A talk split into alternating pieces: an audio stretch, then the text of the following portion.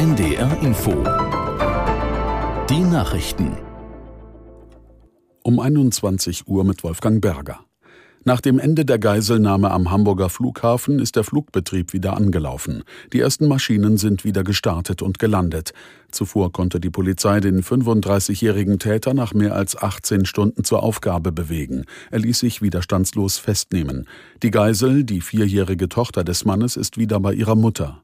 Unser Reporter Ingmar Schmidt aus Hamburg zum Motiv des Geiselnehmers. Eine seiner Forderungen war wohl, dass er mit der Tochter in die Türkei wollte.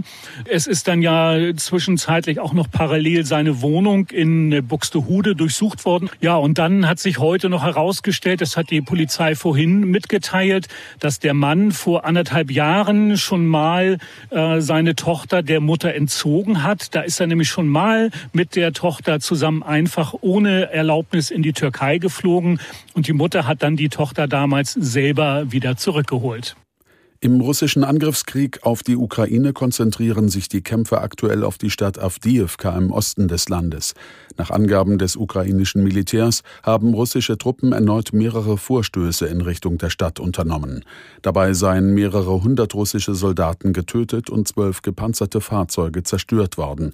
Die Angaben lassen sich allerdings nicht unabhängig überprüfen. Vor dem morgigen Bund-Länder-Gipfel in Berlin fordern Politiker und Verbandsvertreter eine Einigung auf die künftige Finanzierung des Deutschland-Tickets. Die Grünen-Vorsitzende Lang sprach von einem Erfolgsprojekt, dessen Ende nicht vermittelbar wäre. Die Vorsitzende des Sozialverbandes Deutschland Engelmeier lehnt eine Preiserhöhung beim Deutschland-Ticket ab. Das sei der völlig falsche Ansatz, sagte Engelmeier der Funke Mediengruppe. In der ersten Fußball-Bundesliga hat Werder Bremen zum ersten Mal in dieser Saison auswärts einen Punkt geholt. Das Nordduell beim VfL Wolfsburg endete 2 zu 2. Aus Wolfsburg Thorsten Iffland.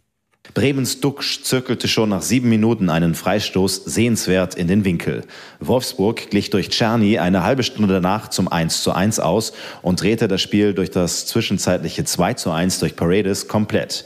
Aber nur sechs Minuten nach der Wolfsburger Führung stand Bremens Boré komplett frei vor dem Wolfsburger Tor und köpfte das 2 zu 2. In der Schlussphase hatte kein Team mehr den Sieg auf dem Fuß.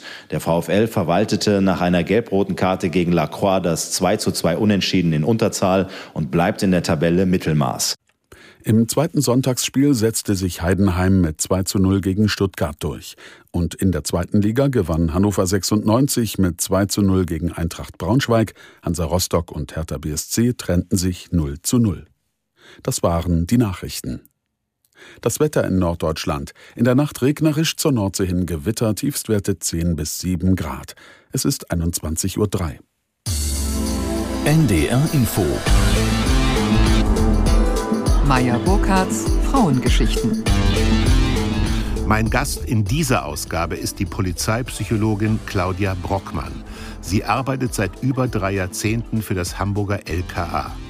Dort unterstützt sie Kriminalkommissare und Sonderkommissionen bei der Aufklärung von Kriminalfällen. Um einen Serientäter zu fassen oder um die nächsten Schritte eines Entführers vorauszuahnen, muss sich Claudia Brockmann tief in die Psyche und in die Gedankenwelt von Verbrechern begeben.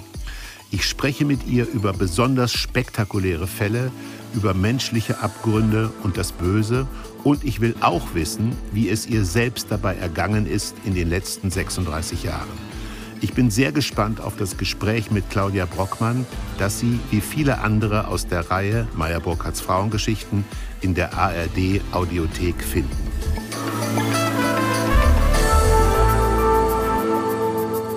begrüße sehr herzlich Claudia Brockmann. Hallo. Frau Brockmann, es ist nicht meine Art, den Gast nach seinen persönlichen Gewohnheiten zu fragen. Schon gar nicht am Sonntagabend. Aber vor dem Hintergrund Ihres Berufes, schauen Sie da noch den Tatort oder ziehen Sie das Programm vom ZDF vor, wo es meistens eine softe Liebesgeschichte gibt? Jahrelang habe ich immer Tatort geguckt.